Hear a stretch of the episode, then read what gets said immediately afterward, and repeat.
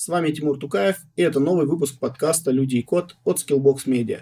Мы не скучно говорим об IT. Каждый выпуск – это погружение в одну технологию или явление. Сегодня наш гость Лев Кудряшов из Точка Банка. Он расскажет, почему Python называют петухоном, зачем использовать его в Enterprise и чем он удобнее Java или C-Sharp.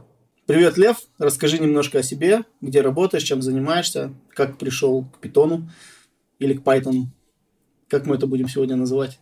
Привет, Тимур. Я разработчик, Python-разработчик в Банке. Работаю на питоне уже 5 лет. До этого 5 лет я писал на Java. Как я перешел на Python, это прям удивительная история. Наверное, она связана с тем, что мне хотелось больше гибкости в проектах и э, больше так сказать, э, микросервисности, хотя момент, когда я переходил, я писал большой монолит на Java, и он был вендорский, и там нельзя было писать некоторые модули, можно было только интегрировать с какими-то другими модулями и программами. И для того, чтобы это все было быстрее, чтобы не поднимать другой монолит на Java, я э, писал все на Python. Всякие скрипты дополнительные к этому монолиту и обкладывал его вокруг сервисами. Потом уже дошел до HTTP интеграции по, по протоколам общения HTTP. Вот. Да, уже есть несколько моментов, которые, я думаю, дальше подробнее обсудим. Но вот зайду с козырей, вот питон в мемах часто называют петухоном питонистов. Тоже однокоренными словами разными. Петушок, золотой гребешок мелькает все время. Почему так? Почему сообщество такой стереотип а, а питоне поддерживает а, и высмеивает, что не так с питоном. Так, ну, я думаю, что это связано с тем, то, что у него низкий порог входа, может каждый школьник, просто зная э, Scratch, э, зайти и написать, э, тем то, что Python кажется псевдоязыком, потому что что пишешь, то и выводится. Некоторых раздражают отступы и отсутствие скобочек, как аргумент берут, и отсутствие точки запятой. Некоторые разработчики любят э, превозносить себя в страдальцев, типа вот мы постигли статическую типизацию, вот мы постигли, как надо писать в скобочках C-style код. Э, почему вы не такие. И, наверное, это все-таки какая-то конфликтология, наверное, в языках программирования, нежели чем что-то адекватное, потому что если посмотреть на Python вот просто как язык, который выполняет что-то, он в принципе, перспективный. Да, э, низкий порог входа, он как бы вызывает такой некоторый хейт у чуваков, которые пишут на шарпах, э, на Java, на те же PHP-шники, хотя PHP-шники раньше были в роли питонистов в свое время. Я даже помню это, когда на PHP ты мог э, за часы развернуть бэкэнд и MVC-приложение, джависты сидели, ковыряли со своим GSP, а джависты также на PHP-шников и накидывались. И петушки в мемах были на PHP-шников, сейчас они больше на питонистов. Вот. История повторяется, и мне кажется, все это из этого берется. Ну и, естественно, динамическая типизация. Все э, берут в оружие, о, это же как в JS, динамическая типизация и все впрочем. Вот так вот. И дальше уже, наверное, любители такого базового программирования, наверное, еще ругаются на рантайм в питоне. Потому что, ну, питон, ну, интерпретируемый стек, то есть э, для питона необходимо ставить интерпретатор, который будет работать э, тоже на кросс-платформе. Интерпретация, она медленная, естественно, э, в отличие от компилируемых языков. И все вот эти вот минусы разработчики в сторону питона кидают, но самое смешное, что ругают вот сам язык, низкий порог входа, там однострочность, но по факту-то нет ни одной строчки в мемах, э, где над питоном потешаются, как над JS, например. И такие вот вещи, они как- как-то двоякие. И для меня это было странно, когда я смотрел, я сам смеялся над, питоном, когда не погружался в него. Когда я был джавистом, ну, вот это вот все ООП, надо обязательно написать класс, обязательно долгими строчками через фигурные скобочки помещать все в тела.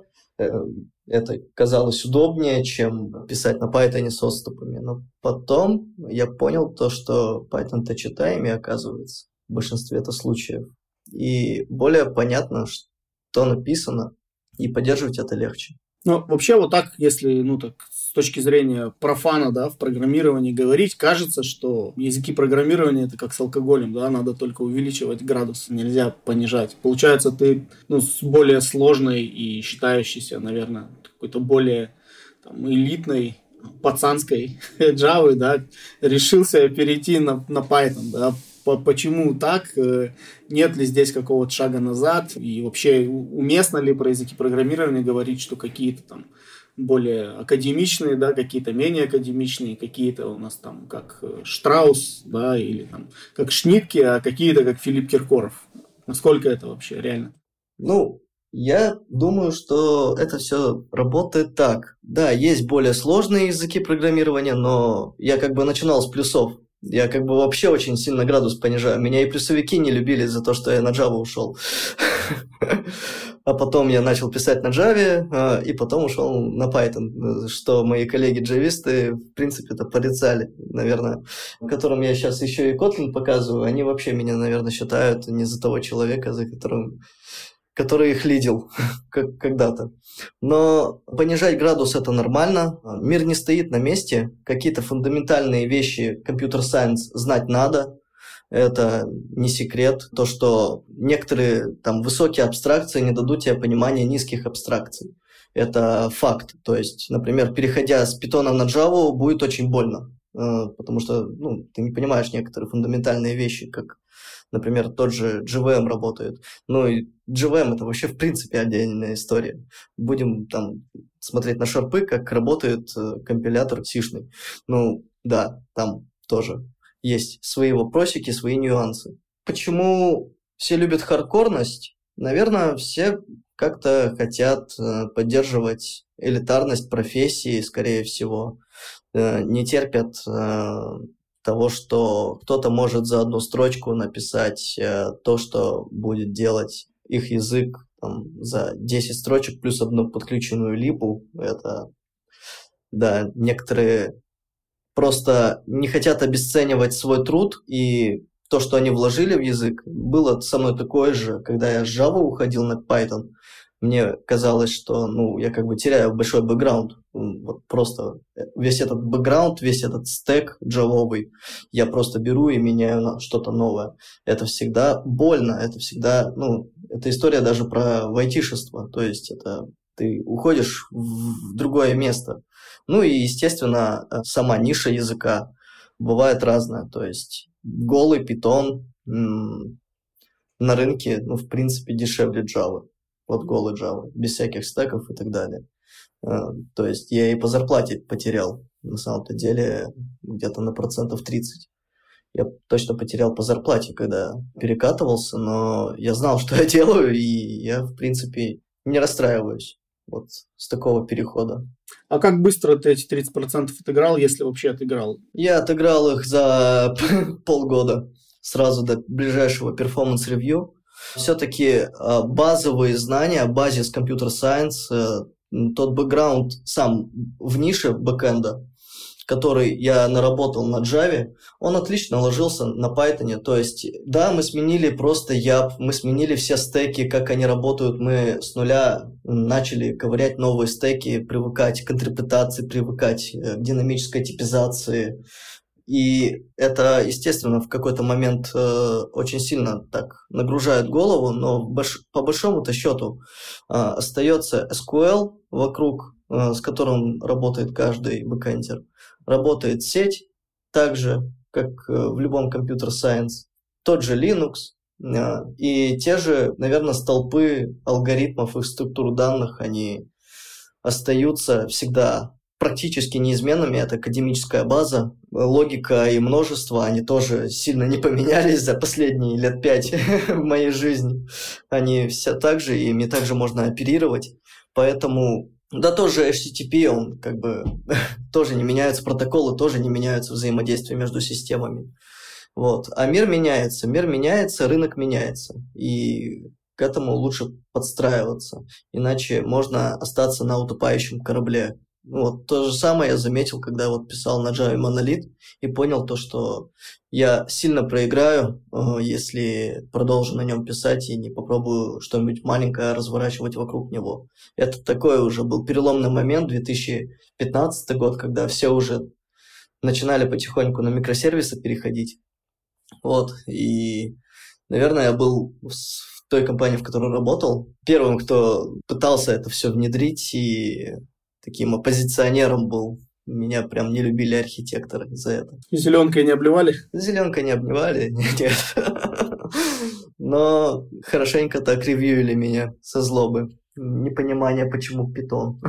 А как ты, получается, ну вот, вот этот интересный момент, когда ну, в компании какой-то стек принят, ну и какая-то там архитектура, да, и тут кто-то приходит, вначале работает себе тихо, спокойно, потом говорит, а давайте, ну, подключим еще другой стек, я вообще хочу его освоить, мне это интересно, и давайте еще и архитектуру будем менять. То есть, как вообще вот эти вещи пробивать в компании, как э, там, уговаривать стейкхолдеров, да, как общаться с командой, чтобы не сделали тебе плохо, не попытались выгнать и так далее. Вот знаешь, с айтишниками тяжелее, чем с бизнесом.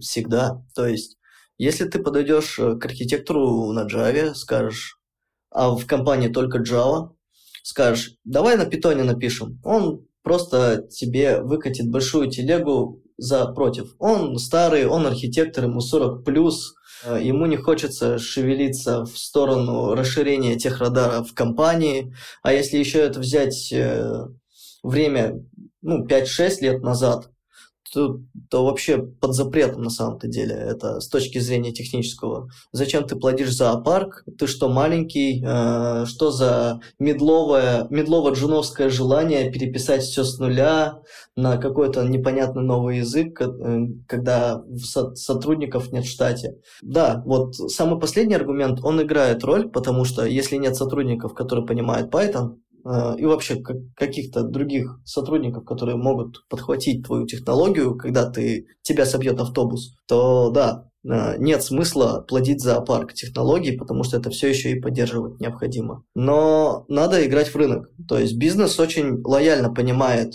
разницу. Ты говоришь ему, на Java это будет неделю разрабатываться, на Python я это сделаю за два дня. Бизнес уже начинает потихонечку взвешивать.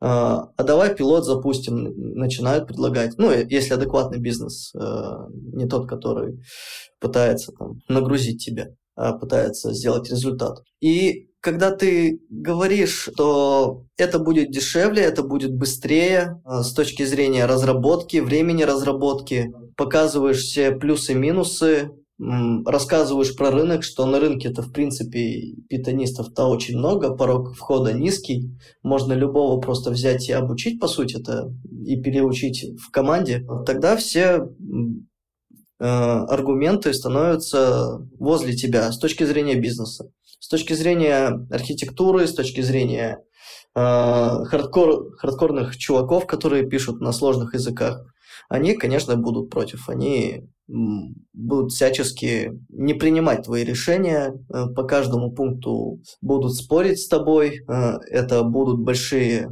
холивары, всегда надо их ждать, с технарями будет потяжелее. Но споры с технарями, они очень хорошо помогают там самому разобраться, а нужно ли тебе это. И вот во всех этих холиварах со всеми разработчиками, со всеми девопсами, со всеми архитекторами, как-то я пришел к тому, что я, наоборот, больше убедился, что мне нужен Python, нежели чем Java. И пытался вот просто даже вне работы, просто запустил тестовый микросервис и показал, как оно работает, и написал время, за сколько он работает, какой объем э, задач он выполняет. Тогда все вопросы просто отпали от меня. Ну, я не люблю показывать и рассказывать э, долго, я люблю показывать э, просто выкатанным кодом, который просто что-то сделает. Вот. Это самый такой действенный способ показать людям, что вот можно так сделать. Слушай, прикольно. А, а вот подскажи, вот, э, ну, мы когда готовились к подкасту, ты говорил, что, да, питон называют непроизводительным и медленным, но в целом это проблемой не является. Вот что ты имел в виду, мог бы поподробнее об этом рассказать? О, да. Сейчас мир такой. Раньше на Java-то клемили с ее JVM, что в принципе Java машина течет, она медленнее, чем, например, тот же Sharp, работает по CPU bound и прочим задачам. Вот, сейчас э, эстафета перешла к питону с его интерпретацией, то есть мы увеличиваем э, слой абстракции, э, но все равно выигрываем в кросс-платформенности. То есть мы Python можем запустить на любой тачке, где можно поставить интерпретатор. Ничего сложного. Вот. Но проблема-то не в этом. Проблема-то в том, то, что CPU-bound задачи, а CPU-bound задачи, это мы попугаев считаем, какие-то расчеты проводим и так далее, ну, какие-то сложные задачи, которые нагружают CPU конкретно. В, в этих частях э, Python очень медленный. Но если так подумать, э, сколько мы, насколько сейчас бизнес занят вот именно такими задачами? Да практически никакой, если э, какой-нибудь там э, поисковик очень сложный, либо какие-то систем embedded разработки, вот, где ну, лучше Go будет смотреться, нежели чем Python, конечно. Вот. Все это связано с микросервисностью. То есть мы уже давно ушли на SaaS, микросервисы и так далее архитектуры, а, то есть э, за все отвечает а, несколько сервисов от одного до тысячи. Вот я знаю компании, в которых уже по 200-300 микросервисов, и это российские компании. Я боюсь, что представить, что происходит там в каких-нибудь фангах, Netflix и так далее. Вот. И в основном э, на чем держится вся их система, это как раз-таки на взаимодействие систем, то есть э, input-output, э, задержка, э, протоколы, очень быстрое формирование каких-то простых данных и отправка их, поддержка там идопатентности, транзакционности и, и все. Ну и это все нужно для того, чтобы поддерживать graceful degradation, то есть изящная деградация. Это такое понятие, где мы разносим на разные сервисы, на разные кластеры, горизонтально масштабируемся, все на разных сервисах и все. Также, также тулинг, Python, ну, не молодой язык, на него ругаться стали недавно, но ему уже 30 лет, он старше даже меня. Вот, и за это время э, росло комьюнити, росло комьюнити и обрастало тулингами. То есть, а, где очень много тулингов показывает на то, что быстрее будет шлепаться код, грубо говоря. То есть, э, и будет меньше обучения разработчиков э, что-либо делать. А, да, конечно, там типа сильные разработчики плодят слабые времена, слабые времена плодят сильных разработчиков, это вот про это. Все циклично. Я думаю, что сейчас такой переломный момент, что все опять смотрят на какую-то статическую типизацию, поднимают проблемы питона. Вот. Ну, медленный Python в CPU-bound задачах. Да, наверное, но его спасает интерпретация. То есть мне не, не надо компилить приложение заново на билдить его заново, я могу его просто поправить на горячую и перезапустить. Перезапуск сервера на питоне, каким бы тяжелый сервер не был, он происходит за секунды после поправки. И отправки его ну, в какой-нибудь контейнер, либо на сервер. И это помогает очень в сборке приложений. То есть, если там мы живем в микросервисах, э, исповедуем 20-factor apps, э, принципы, то мы очень сильно выигрываем по времени вот просто всего. А время на разработку, разработчики нынче дорогие. Время на разработку, оно как бы тоже имеет место быть. Есть, конечно, мем, где человек, э, ой, разработчик, который сделал ошибку, где заставил ждать на одну секунду больше одного пользователя, умножили количество пользователей на количество секунд, на которое замедлено приложение, и выявили, вот, насколько мы потеряли в деньгах. Это, я думаю, что некорректная аналитика, потому что мы замеряем NPS, мы замеряем другие факторы для клиентов. Мы не валимся по ошибке, если нас э, там забрутфорсят, у нас есть тот же Graceful Degradation, который я, про который я говорил. Вот. Ну и для тех э, моментов, когда действительно нужно как-то посчитать попугаев и так далее, нам приходят на помощь всякие вещи из параллельного программирования. То есть э, количество воркеров, э, то есть это мультипроцессинг в Python. Он как работает? Мы просто плодим плюс один интерпретатор, а как один процесс отдельный, линуксовый. Он выглядит как один отдельный процесс в Linux. И э, он может производить, разделить на себя работу. То есть мы быстро можем гибко параллелиться. Вот. Многопоточность, она больше в Python, ну, она хромая в Python, хотя используют э, чистые POSIX треды.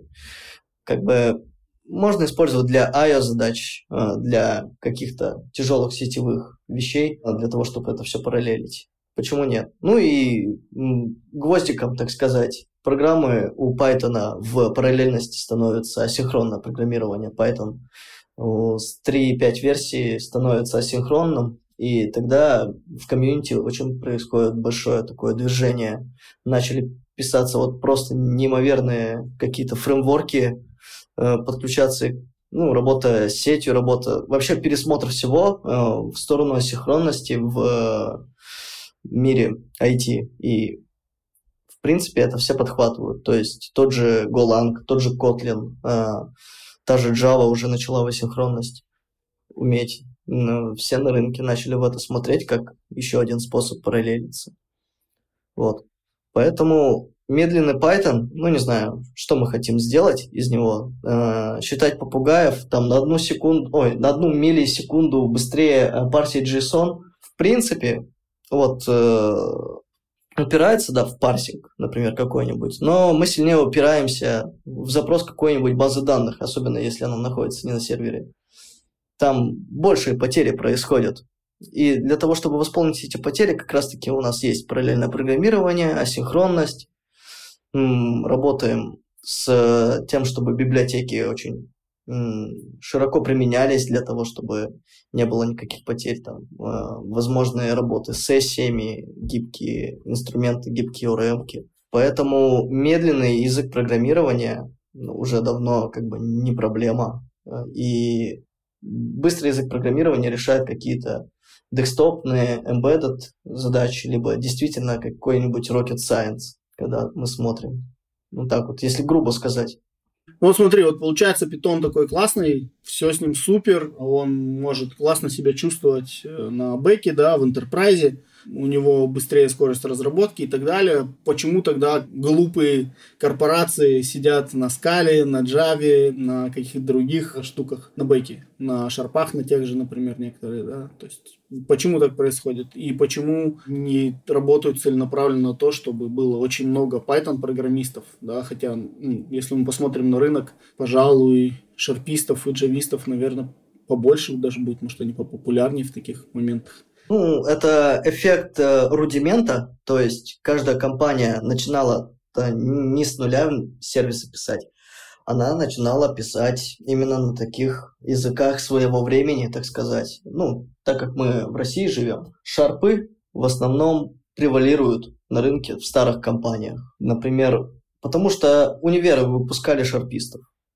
Вот, все с этим связано.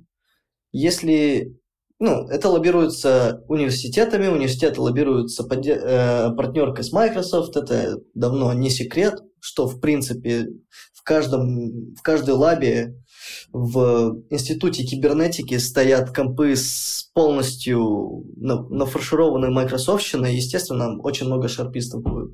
Такие, как я, наверное, ради панка писали на Java и на, на, на той же винде ну, писали на Java и чувствовали себя хорошо. Да, очень много толстого бэка на таких серьезных языках программирования. Это в основном монолиты, тяжелые монолиты, микросервисностью и не пахнет в этих монолитах, но сейчас тенденция их распиливать. И я не скажу, что там джавистов, шарпистов больше на рынке, потому что я как бы со своей колокольни вижу, что весь циан э, на Python, я вот видел их на конференции на PyCon, Они рассказали про то, как они живут, э, про то, какое у них мощное Python комьюнити, и хочется верить, то, что у них так.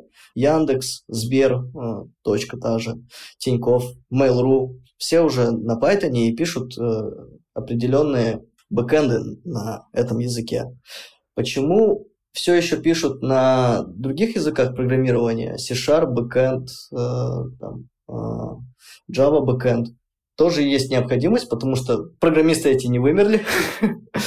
Первое. Второе. Э, есть задачи, которые действительно очень хорошо будут смотреться на шарпе. Например, у нас в компании только партнерка с Microsoft, и мы крутимся на Windows серверах. Там компания действительно будет превалировать в шарпистах и только шарпистов и нанимать. Но я думаю, что таких компаний уже мало, хотя знаю несколько. И по историям и сам видел, и, ну, не буду раскрывать этих ребят, позорить их пальцем показывать не буду. Потом тебе как-нибудь напишу, что это за компании. Ну и ниша. Самая важная ниша. Питон это не про тяжелый бэкэнд, который будет там собирать в себе просто кучу бизнес-логики, для которого нужно будет 4 огроменных сервера для того, чтобы эта машина работала. Нет, Python это про легкий, маленький, нишевый e-commerce проект. E-commerce может какая-то аналитика. Ну, опять же, то есть Python очень широкая технология, так же, как и Java. Но Python еще шире. Он э, зарос в дата-аналитику, в дата-инженеринг он залез. На нем пишут э, некоторые даже GUI шные аппки. Но это, ладно, это, это игрушки на самом-то деле. Вот. Э, основные ниши Python это бэкэнд, э, не тяжелый бэкэнд, нишевый e-commerce. Всякие интернет-магазины на джангах, CMS э, и так далее. CRM пишут на Python. Очень много, очень много готовых CRM, как получается, фреймворки. Вот просто фреймворк подключаешь, у тебя есть CRM. Здорово, здорово конкретно всякие скрипты для девопсов, э, для сисадминов и так далее. То есть они, конечно, сперло переходят, переходят немножко на Python.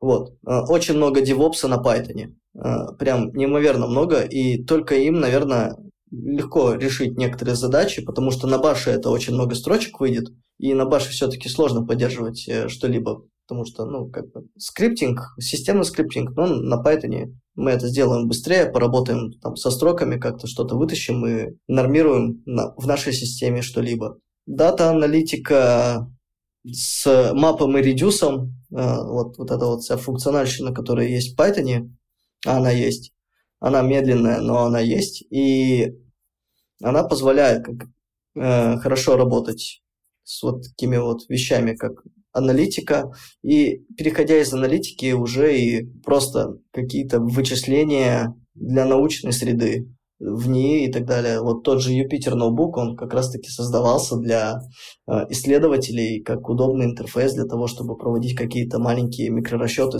писать маленькие сниппеты. Ты просто пишешь код, и он работает. Это тоже преимущество Python в этом плане.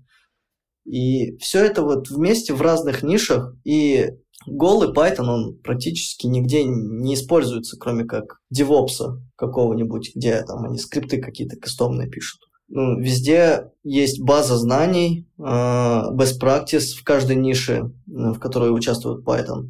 И расширяется тулинг. Ну, кстати, про тулинг можно поговорить. Всякие обслуживающие сервисы часто пишут на Python. Всякие там прокси, гейтвеи и так далее. Тоже на нем быстренько нашлепают, и это работает. Это просто работает, и это можно просто не трогать. Оно выполняет свою маленькую задачу, э, свою маленькую, так сказать, лямбда-функцию, как любят говорить функциональщики, и оно прям хорошо так ложится на продакшн.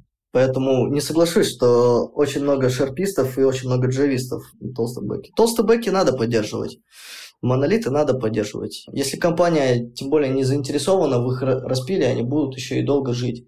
Но как бы другие быстро растущие компании уже поняли, что фишку, что надо расширяться, расширять их радар, и не, не одним шарпом и Java едины.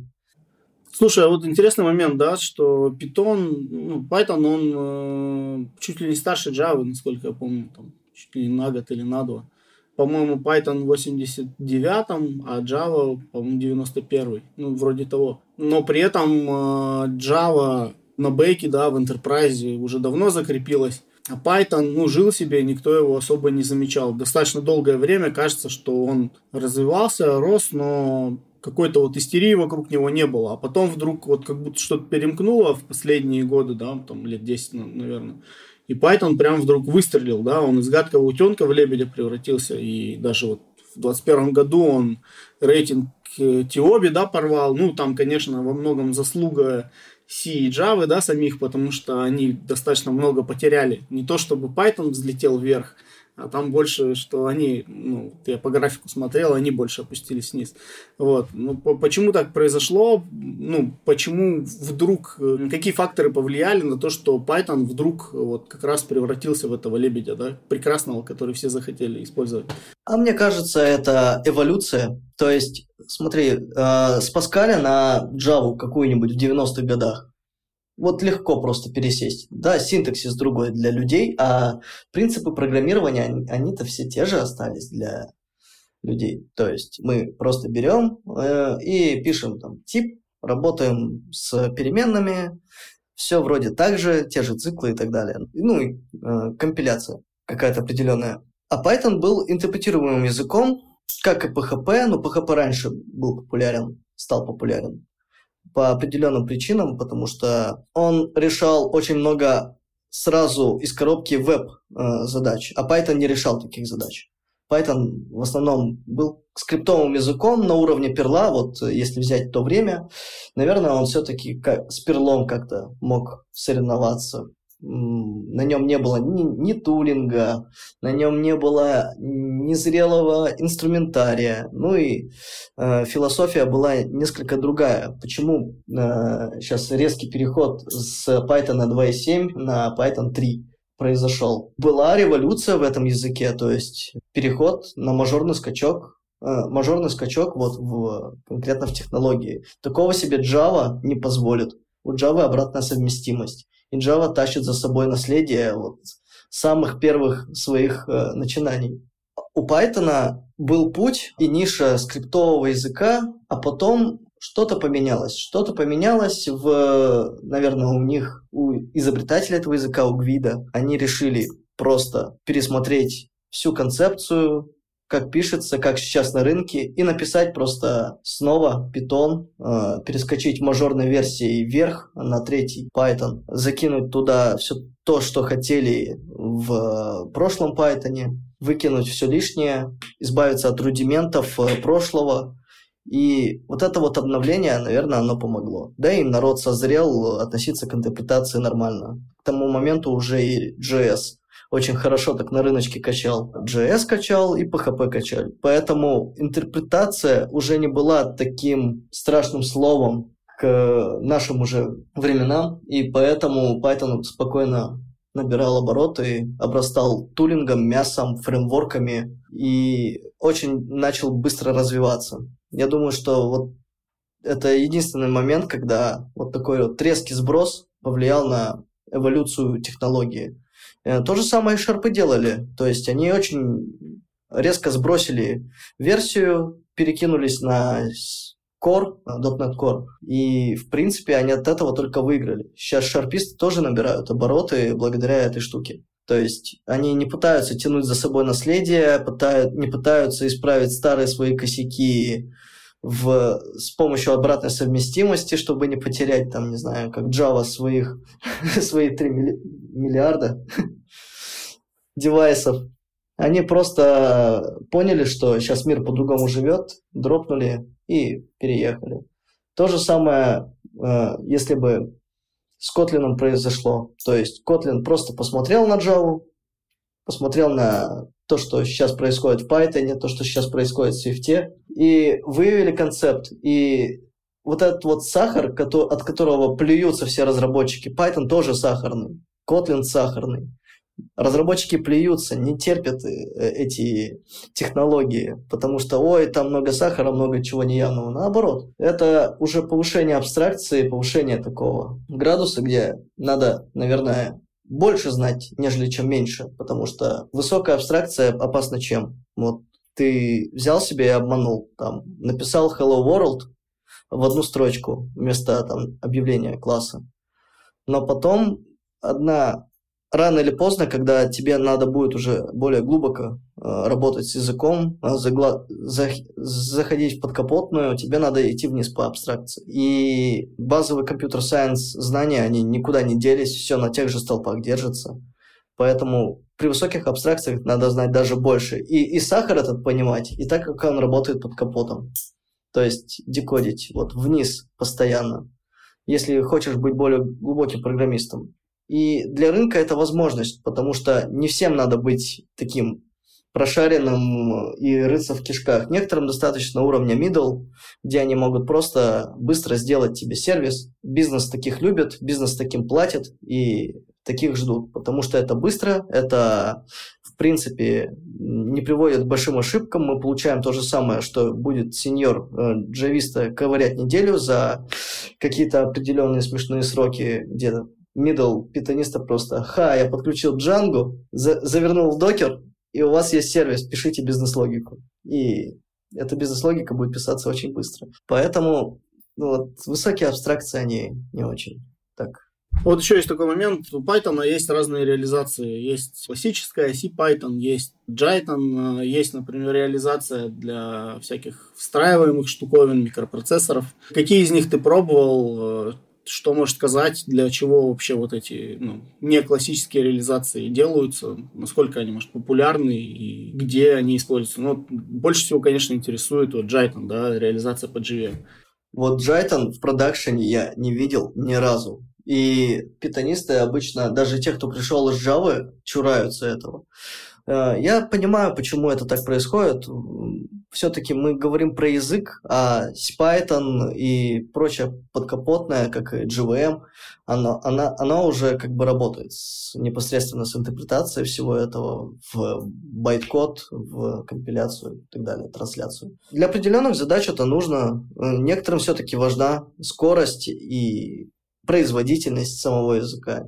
Некоторым, возможно, очень важно там самим подкручивать э, себе GVM-ку на Jython и как-то работать с этим. Единственное, что я пробовал из всего этого, это PyPy, то есть это JIT-компиляция в Python. Она неплохо так ускоряет. Мы, в принципе, просто меняем интерпретатор, ставим JIT-компиляцию и, и работаем с этим. Есть э, вещи, где в Python просто встраивают вот э, куски сишного кода, и он работает. Это вот этот DSL, так, тот самый. То есть люди разные бывают, э, с разными компетенциями. Наверное, они под себя это и делали. То есть для того, чтобы ускорить какие-то моменты. Вот. Но вот я знаю точно то, что половина вот библиотек в Python, которые требуют вот просто высокой производительности, они написаны на C. Они э, собраны из C.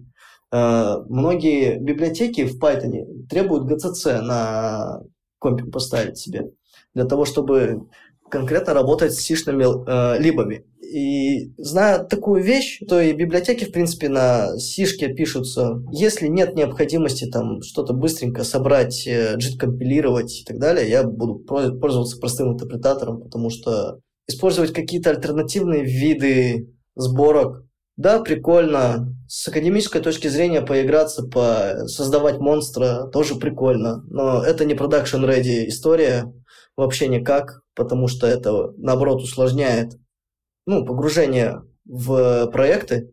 Это усложняет найм разработчиков. А когда у Python вот эти вот две вещи, найм и легкость проектов, это главные вещи, которыми он стреляет. Типа, нет, э, это, это не тот путь, который нужен Python. Мне кажется, путь немножко другой. Наоборот, в упрощение, в увеличение коннекта человека не из IT в IT для того, чтобы было больше возможностей там, нашлепать больше продуктов. Это очень рыночная история про Python. Очень рыночная, очень показательная. Вот, меня недавно технари обсуждали то, что я больше мыслю как менеджер, нежели чем технарь, который за трушку. На самом-то деле они правы, но я как технарь, я понимаю то, что мне необходимо за минимальное количество действий сделать хорошо, сделать больше, больше импакта. Мой ленивый мозг программиста склоняется к Python. Я хочу написать две строчки, я не хочу сидеть э, с этим всем ковыряться. У меня и так есть Linux Arch. зачем, мне, зачем мне еще и с э, другими вещами так сильно ковыряться? Вот, поэтому как-то так. А, я, я за ленивый подход, который там принесет больше импакта за минимальное количество действий. Наверное, это все-таки философия, ну, кстати, да, вот у Python есть философия очень классная. Это Zen of Python, где вот просто прочитав, вникнув в эту философию, вот просто невозможно на, наговнокодить, грубо говоря.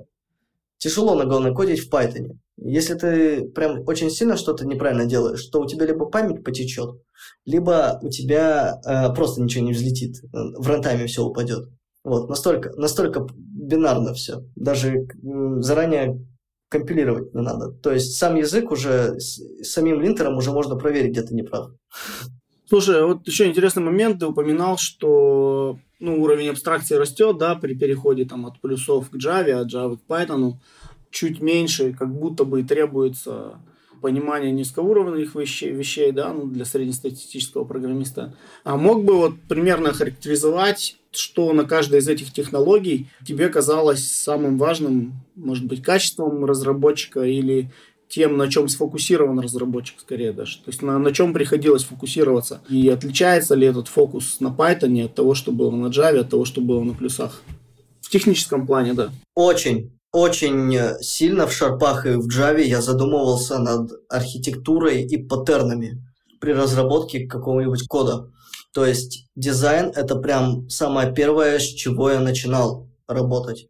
То есть я начинал с дизайна, а потом доводил этот дизайн до, до, рабочей, до рабочего состояния. То есть все на классах, классом погоняет, э, как правильно наследоваться, сделать нужную абстракцию, какой-то определенный интерфейс. И э, все это очень, наверное, даже мешало как-то и раздувало мой код на много файлов, и не было какого-то best practice. Всегда были нетривиальные задачи. Вот здесь мы поставим фасад, а вот здесь э, из этого фасада нам надо перекинуть что-нибудь какой-нибудь синглтон, чтобы с базой коннектнуться. Например, вот такие вот простые э, студенческие примеры.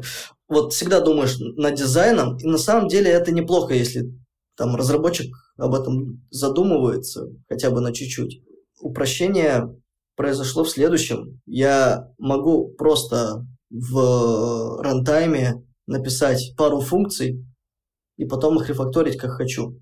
То есть сразу рабочий, рабочий код вывалить с алгоритмом нужным мне. Мне не надо писать там э, класс main, э, там функция с интом и писать там уже дальше исполняемый код. Мне можно просто написать э, print hello world, грубо говоря. То есть одной строчкой и не обвязывать это все в, в, в инфраструктуру языка. То есть там что-то без класса может не работать. Вот. По этому пути, кстати, Kotlin пошел, где ты просто объявляешь функцию и ты ее запускаешь. Вот. Вот. Kotlin в эту сторону пошел, и я думаю, что он этой штукой и побеждает. Вот. JS тоже этим просто, ты можешь просто исполнять код в браузере сейчас. Тебе ничего не нужно для того, чтобы исполнить код э, на JS. Тебе нужен браузер, и ты его исполняешь. Вот. Этим как бы Python очень хорош. То, что можно просто в терминале что-то запустить. А, дальше. А, что еще кидалось в глаза, когда я разрабатывал на Java? На Java очень плохо с совместимостью именно когда ты тащишь какие-то определенные библиотеки, которые созданы не для твоей версии и так далее. То есть такое бывает, когда у тебя слишком Java устарела, и тебе переходить очень тяжело на новую версию. Всегда что-нибудь выстрелит в зависимостях и так далее. В Sharp такой проблемы, кстати, нет. В Sharp более плавно работает зависимость, то есть так сильно поколением не стреляет, как в Java. Вот тот же Maven, он очень сильно поколением стрельнет, если ты что-то сделал не так при обновлении зависимости. В шарпах э, очень хорошая такая продуманная экосистема. Поэтому, наверное, это проблема экосистемы, нежели чем языка программирования. Э, в Java очень сложно работать было с тем, то, что я компилировал большое приложение, просто оно компилировалось где-то минуты две, я за эти две минуты мог забыть, что я вообще должен был проверять. Вот, в этом проблема тоже была. И я напускал, запускал компиляцию и в лучших традициях всех мемов программистов уходил гулять. Потом приходил и забывал, что я поправил. А еще бывало то, что на этапе компиляции ты где-то runtime ошибку посеял. То есть и в Java от runtime ошибок не, не уходят. Там есть runtime error, runtime вещи. Те, кто пытается мне объяснить, что минус Python в runtime е, они не правы, потому что runtime есть везде, в принципе. Runtime error – это хорошая, ну, э, распространенная практика в шарпах и Java. Так что нет. На рантайм рано или поздно разработчик наступит всегда, будь это компилируемый язык, будь это интерпретируемый язык. Ну, конечно, поменьше этого рантайма в таких языках. Ну и я мог проверить кусок работающего кода. То есть я мог где-то ошибиться в середине кода. Линтер мне может э, ничего не сказать про это. Но где-то я посередине упал. Это очень классная мотивация писать тесты и проверять вот просто выполняемость кода и следить за тем, как он перекидывает значения друг от друга. Вот честно, вот дебажить на Java тяжелее, чем дебажить на Python. Просто я ставил в середине строки, ой, середине кода PGB pointer в терминале и запускал код, и в терминале уже я мог наживую дебажить э, прям в рантайме, как работает код и, и дополнять его. Наверное, это все-таки такая рабочая схема, потому что я часто бываю невнимателен, когда сижу. Я не люблю сидеть долго писать и думать над кодом, обдумывать архитектуру. В Python она модульная, она такая, какая, как ты хочешь ее видеть. Ты можешь еще писать в разных парадигмах, то есть на функциональщине, процедурном или вот просто на ООПшке. Вот. И сидеть, обдумывать все это и строить какие угодно тебе абстракции. Да и нет мавитона, если там у тебя где-то в одном модуле класс лежит, а в другом модуле просто куча функций. Это не вызывает как бы Батхерта внутри самого комьюнити. Это нормальная история, а, когда есть такое разделение. Это нормальная история, когда логично использовать а, функции отдельно, а если у тебя какая-то собрана, какой-то собранный сервис уже под это, и ты под это класс написал, чтобы использовать инкапсуляцию для удобности, какую-нибудь либо наследование, welcome, пожалуйста. То есть и парадигмы-то и разные в этих языках. А еще такой момент, ну вот всегда немножко такой тайны казалось, вот язык постоянно обновляется, ну любой язык так или иначе, там мажорно, минорно, но обновляется. Как вообще, насколько часто и какими, с помощью каких ресурсов, с помощью каких методов программисты поддерживают актуальность своих знаний? Вот, например, вышел там 3.10, да, Python, как, как ты о нем узнал? Ну, понятно, как ты узнал. Ну, все равно где-то в пространство просочилось, да? Как ты ковырял это, пробовал? То есть, не знаю, на семинар по питону 3.10 сходил. Вот, да, там, на мастер-класс, э, что-то почитал статьи. То есть, как вообще происходит э, процесс обновления своих знаний, ну, там, поддержания их э, в свежем состоянии? Ты очень классную тему поднял. А, у Python восхитительная документация. Просто она объясняет все. Я Python изучил по официальной документации самого Python. Я не читал никакие курсы, мне не нужны были YouTube-видосы, мне не нужно было ничего. Я просто открыл официальную документацию Python и сразу понял, как с ним работать. Она очень френдли, она очень просто читается, в ней очень много примеров, как что-либо использовать. Она вот просто отвечает на все вопросы, которые есть у разработчика. Дальше. У той же Java очень много там legacy, где надо просто в исходники уже запрыгивать, и если ты не запрыгнешь в исходники в Java, ты не поймешь, как что-то, что-либо работает. В Python очень редко происходит, когда ты заходишь в исходники, когда тебе надо прям детально посмотреть, что там функция делает с твоими аргументами если этого нет документации. Вот. Документации все-таки хватает полностью. Если хочешь более глубоко, конечно, да, придется там зайти в источники. Но в Java я в источники залез прямо в джуновском возрасте. То есть я просто уже, когда не мог э, придумать не мог найти в Гугле что, что-то по определенному классу, по иерархии, там что-то смотрел. Э, не было точности, везде разные данные были по вот, 8 Java. Я просто начал смотреть исходники, потому что другого выхода у меня уже не было. Я тратил на это неимоверное количество времени. А в Python очень классная документация. И она сразу показывает, что нового, что обновились. С обновлением у разработчиков с минорной на минорную версию нет проблем. Есть проблемы некоторые с зависимостями. То есть в 3.7 появились э, дата-классы, которых там нет в 3.6. Но по большому счету, если там проект не использует каких-то других библиотек, мы спокойно можем там переехать с Python на 3.6 на 3.10 прямо сейчас. То есть и код править в принципе не надо, никакой. Вот просто даже, даже расскажу ситуацию с джавистом. Он сидит, ну что, будешь обновлять Python, да, сейчас? Да. Я говорю, да-да-да. Я меняю просто одну строчку в докер-файле, там Python 3.6 на Python 3.8. И просто нажимаю деплой, и она деплоится и работает уже на сервере. И он спрашивает, что? В смысле? А где, а где мытарство, а где все это? А я говорю, а мытарство будет потом, когда я уже буду какие-то тулы обновлять. А, но и с обновлением тулов вообще проблем очень мало. Там бывает, когда тяжелые фреймворки меняешь, типа вот когда у фреймворков уже там переход с, с, с мажорной на мажорную версию, ты ощущаешь то, что да, вот тут э, тяжело, но это фреймворк, э, это не язык. Э, вот, вот так вот. Как-то очень просто. Да, конечно, с 2.7 Python на 3 Python очень сложно переезжать, потому что это вообще, грубо говоря, ты на другой язык переезжаешь. Поэтому на другой язык, с другой философией, с другими тулами. Поэтому как-то сидеть, сетовать на то, что вот вы с мажорки не переключаетесь никак, а вот мы на Java умеем. А я говорю, так Python 2.7 и Python 3 это вообще разные языки. Вот просто я смело говорю, что это так, и попробуйте со мной поспорить. Типа, просто, просто разные от и до. Интерпретаторы их даже разные, полностью, под капотом. Подскажи, вот не является ли это как раз ну, тем фактором, да, каким-то вот историческим событием, которое отпугивает Enterprise, из-за чего Enterprise боится Python? То есть, э, например, смотрят, говорят, что ну вот, а потом будет, например, с 3 на 4 какой-то резкий перескок.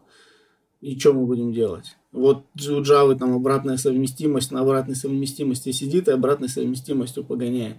А здесь решит там Гвида Ван Россум, да, или кто там сейчас рулит в сообществе, ну, скажут ребята, да, посовещаются, скажут, все, третий Python морально подустарел, перескакиваем на, на мажорную версию, да так, что там практически другой язык. И ну, не является ли это каким-то риском для enterprise, риском ну, там, потерять или там, риском выбросить все, что было наработано до этого? Ну, слушай, в Java, если тебе надо обновить Spring, и ты не можешь его обновить из-за версии своей Java, потому что тебе надо переходить сначала Java, а потом Spring, ну, тут э, начнутся проблемы у Enterprise такие же, как и с переход, появлением четвертого Python. Мне так это видится. Ну и еще, я не знаю точно, что там планируют Э, комьюнити э, создателей Python по поводу четвертой там версии. Может, ее совсем не будет, может, как-то будет просто ребрендинг на то, что мы будем просто менять а версии минорные и называть там, например, сейчас Python не 3.10, а Python 10. И был такой спич на Moscow Python создателей языка по поводу этого всего. Был спич про то, что уже начнут менять просто C-Python, обещание выпилить Jill или переработать его, мне обещали, они обещали его ну, в 3.9 выпилить, но сейчас 3.10, и он до сих пор на месте, меня обманули. Меня обманули, и поэтому я не сильно доверяю планам, наверное, язык растет так, как он может расти.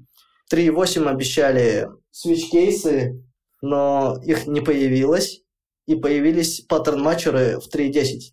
И я, в принципе, не расстроен. То есть у чуваков э, очень классно работает голова в сторону того, что надо докинуть, э, чем обрадовать разработчиков. Я думаю, что с переходом на четвертый Python все уже будут готовы просто к тому, чтобы переехать. И... Да, из 2.7 на, на, на тройку, кстати, не так тяжело переехать. Есть очень много гайдов, э, комьюнити широкое, комьюнити богатое.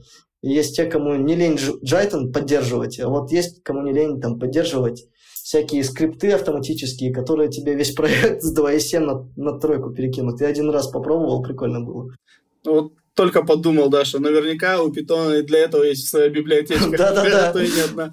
Да-да-да. Из десятка тысяч. Ну, кстати, внутри комьюнити, вот э, сколько бы библиотек не было, все равно внутри комьюнити есть адекватное. Не тащи библиотеку ради выполнения маленькой функции. То есть нет такого, такой истерии, как у js там, подключать библиотеку просто на все там дата-пикеры всякие, там, где банально даты надо минусануть друг с другом там всякие парсинты кастомные. Такого нет в Python. Ты, ну, у нас в ревью, зачем ты тянешь новую зависимость, у нас, у нас так это принято, зачем ты тянешь новую зависимость, если можно написать одну строчку? Вот зачем? Вот и, и начинают э, там типа работать в бритву Акама, то есть все лишнее должно уходить. И мне нравится эта философия, вот она, Zen of Python, она как раз-таки про это. То есть все должно быть чисто, спокойно читаться. И, в принципе, вот мой requirement list на всех проектах, он очень короткий. Он там подключает 2-3 библиотеки, и то они такие масштабные. То есть это как раз-таки веб-фреймворк и какой-нибудь ORM, если нам надо. И дальше там уже потихонечку там всякие PyDentic, которые тоже сложно устроены и которые помогают э, жить лучше. И все в таком духе. Поэтому с библиотеками в Python не, не так же, как в JS. В ревью очень сильно прессингуют за любую новую э, зависимость. Просят э, этой зависимости прибить версию обязательно, э, для того, чтобы была прозрачность читаемость и понимание, что там происходит. Вот. В JS NPM-модули у них растут только так. Это, это да, я, я, я посмотрел на их. Там делать нечего, они просто подкидывают все, все что видят в NPM. А вот э, такой момент, наверное, последний вопрос хотел задать, ну, такой апокалиптический. Как ты думаешь, Java будет умирать постепенно сейчас, когда появился Kotlin, когда Python, да, микросервисы и все такое? грозит ли это реально? То есть насколько она под угрозой? Если под угрозой, то там, какая временная перспектива, на которой эта угроза там, сработает примерно?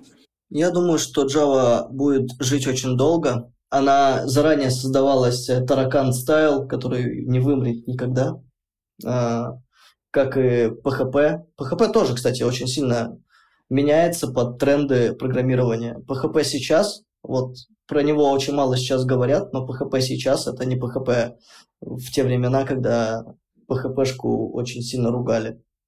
И Java, вот после появления Kotlin, Java очень много сахара начала в себя впитывать, вот с 11 версии точно. Я начал замечать некоторые сахарные моменты и ассоциировать, ага, наверное, они это в Kotlin подглянули. Очень забавно за этим наблюдать. Java тоже развивается, и все новые вот версии, которые выходят, и новый функционал там выходит. И даже advanced э, функционал, вот Green Thread появились э, в Java. Прям очень интересно наблюдать за ее развитием, и я думаю, что она не вымрет. Вот просто не вымрет, потому что она тоже развивается, и у нее большие ресурсы, чтобы развиваться. У Oracle есть на это все для того, чтобы развиться. Слушай, было классно, спасибо большое. Может быть, я что-то забыл тебя спросить, ты хотел еще о чем-то рассказать. Я всегда напоследок спрашиваю. Я вспомнил, почему ругают JS, строчки в JS, а в мемах мы не видим э, строчки Python, которые делают нам непонятно. Потому что питонисты создали много нейросеток, которые их выпиливают сразу при загрузке интернета. Тоже как вариант, как вариант. Но еще другой вариант вот в самой типизации. То есть у JS что в типизации? У него слабая типизация, ну, то есть динамическая и слабая. Это о чем говорит? То есть мы можем не объявлять тип, а еще мы можем миксовать э, в функциях строку с э, числом, грубо говоря. И мы получим что-либо. Ну, то есть можем string 1 э, плюс просто int 1 сделать, и в JS мы получим 1.1, грубо говоря. Там Как-то так это будет работать. В Python такого не получится. Python кинет тебе type error, да, язык с э, динамической типизацией, но у него э, сильная типизация, то есть она строгая. И когда строгость такая работает, она тебе просто запретит миксовать между собой типы и кинет type error. Вот. Поэтому то, что ругают в языках программирования с динамической типизацией, мне кажется неоправданным.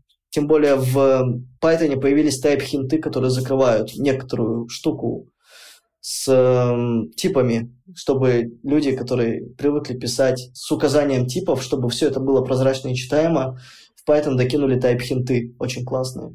Вот, э, в Python переменная сейчас объявляется так же, как в Kotlin, чтобы ты понимал. Если вот просто хороший стиль программирования, объявлять везде type-хинты, как это все читается и так далее. А можно не объявлять, это не обязательно. Кто как хочет, так и получает. Ну и еще один аргумент в пользу типизации. Ну, типа можно выиграть на одном. Динамическая плюс строгая, либо строгая плюс э, слабая. Вот, например, в C++ статическая типизация, но она слабая. То есть там тоже можно миксануть конкретно, но статическая типизация тебя спасет от этого. То есть компенсирование. А вот в JS все ультра слабое и ультрадинамичное. Поэтому над JS очень сильно смеются и не понимают, как он работает. Слушай, спасибо большое. Было интересно. Хорошего дня. Спасибо. И тебе очень классно. С вами был Тимур Тукаев. Подписывайтесь на нас в социальных сетях и платформах для подкастов. Ставьте лайки, оставляйте комментарии, делитесь с друзьями. Все ссылки есть в описании. Увидимся на следующей неделе. Пока!